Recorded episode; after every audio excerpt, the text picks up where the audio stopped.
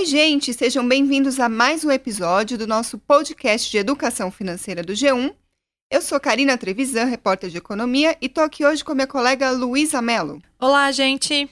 E hoje nós vamos falar de uma das formas preferidas do brasileiro para guardar dinheiro. Opa, poupança de novo? Você pode estar aí pensando. Não, não vamos falar sobre poupança. Esse é o investimento favorito dos brasileiros, a gente já falou bastante aqui disso no nosso podcast. Mas hoje o tema é a segunda forma mais usada pelos brasileiros para guardar dinheiro. Sabe qual é, Luísa? Pois é, acho que muita gente vai se surpreender. Mas a resposta é guardar dinheiro em casa. Eita. É isso mesmo, gente. Entre as pessoas que têm o hábito de guardar dinheiro, depois da poupança, deixar em casa é a segunda forma mais usada pelos brasileiros.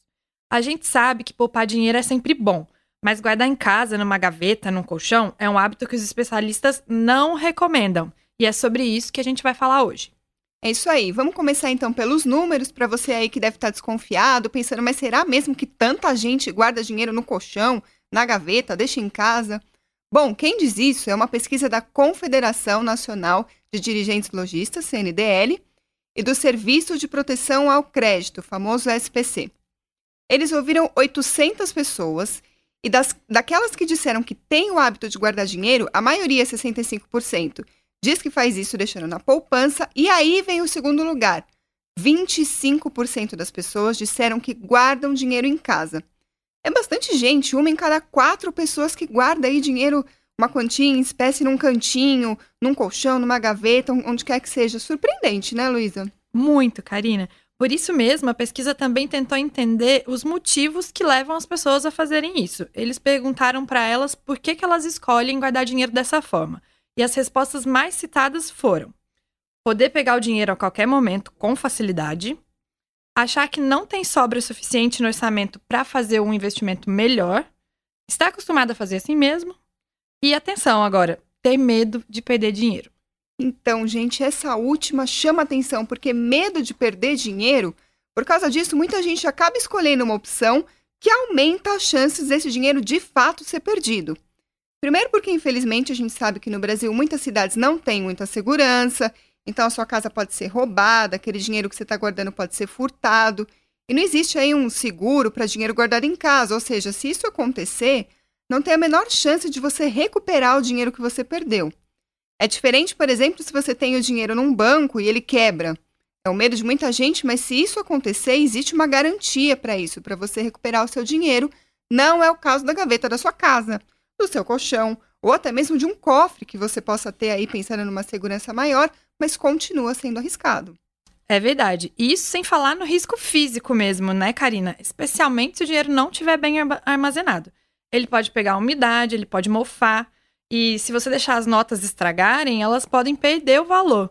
E ainda tem o risco delas saírem de circulação, e aí a pessoa tem que ir lá levar todo o dinheirama para trocar no banco. Imagina a trabalheira e o risco. Pois é, dor de cabeça na certa, bem lembrado. Já pensou a situação? Pois é, mas a gente estava falando dos riscos físicos, né, do dinheiro ir embora. Mas deixando em casa, você pode perder dinheiro mesmo se ele não sair da sua gaveta. Opa! Isso porque dinheiro parado, além de não render, também está perdendo valor no tempo. É a chamada inflação. E se o dinheiro não está sendo corrigido, significa que ele está cada vez menor. Pois é, em outras palavras, isso quer dizer que você está aí trabalhando duro para ganhar um prêmio que cada dia que passa vai ficando menor. Isso não precisa nem dizer não é vantagem para ninguém, né, gente? Eu conversei sobre isso com o José Vignoli, ele é educador financeiro do SPC Brasil, Vamos ouvir o que ele diz sobre isso para tentar entender um pouco melhor. A inflação que nós tivemos no passado, e os mais velhos lembram, chegamos a ter 80% de inflação no último, no único mês, é alguma coisa que ainda existe. A inflação é mais baixa, mas a inflação ainda existe. O que, que eu quero dizer com isso? Que o dinheiro que nós temos na carteira, ele vai perdendo o valor, o poder de compra com, o tempo passando. Então, se hoje, com os 100 reais, você consegue comprar determinada coisa, daqui a cinco anos você não vai conseguir comprar essa mesma coisa com os mesmos 100 reais. Daí a importância de ter o seu dinheiro sempre aplicado. É, o fato de guardar dinheiro em casa é uma opção muito ruim em todos os sentidos. Nós temos aí a questão da segurança de ter esse dinheiro em casa e nós temos também a questão até da rentabilidade. Por menor que seja a quantia, é sempre importante a gente pensar de que forma podemos fazer esse dinheiro trabalhar para nós. Então, guardar dinheiro em casa é alguma coisa realmente não aconselhável. Pois é, a gente ouviu aí a explicação do nosso especialista sobre a desvantagem de ver o seu dinheiro se desvalorizando. Então, se você guarda dinheiro em casa porque tem medo de perder, sabe então que infelizmente você já está perdendo. Bom, você pode estar tá aí pensando: ah, mas eu não quero confiar no que o gerente do meu banco está falando, não quero fazer o que ele está mandando eu fazer, tenho medo de ser enganado. E olha, você não está de todo errado, a gente não deve de fato acreditar no primeiro conselho que a gente ouve seja aí do gerente de banco ou de alguém que você conhece, especialmente quando o assunto é o nosso dinheiro, a gente sabe que dá trabalho para ganhar.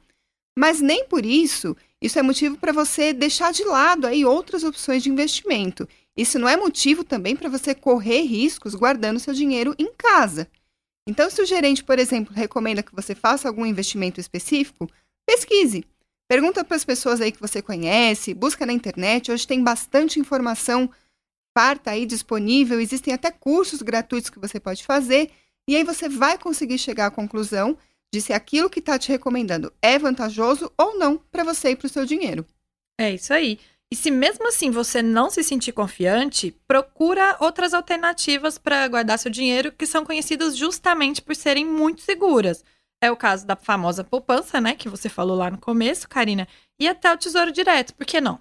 Pois é, opções aí bem melhores certamente do que deixar o dinheiro num cantinho da sua casa. Vamos ouvir de novo as recomendações do José Vignoli sobre isso. Pessoas hoje elas têm que procurar informação. E a informação hoje está disponível, muito diferente do passado. Então, uh, procurar saber como funciona não é alguma coisa tão complicada. Uh, poder conversar com parentes, com amigos, mas até entrar na internet para procurar saber mais.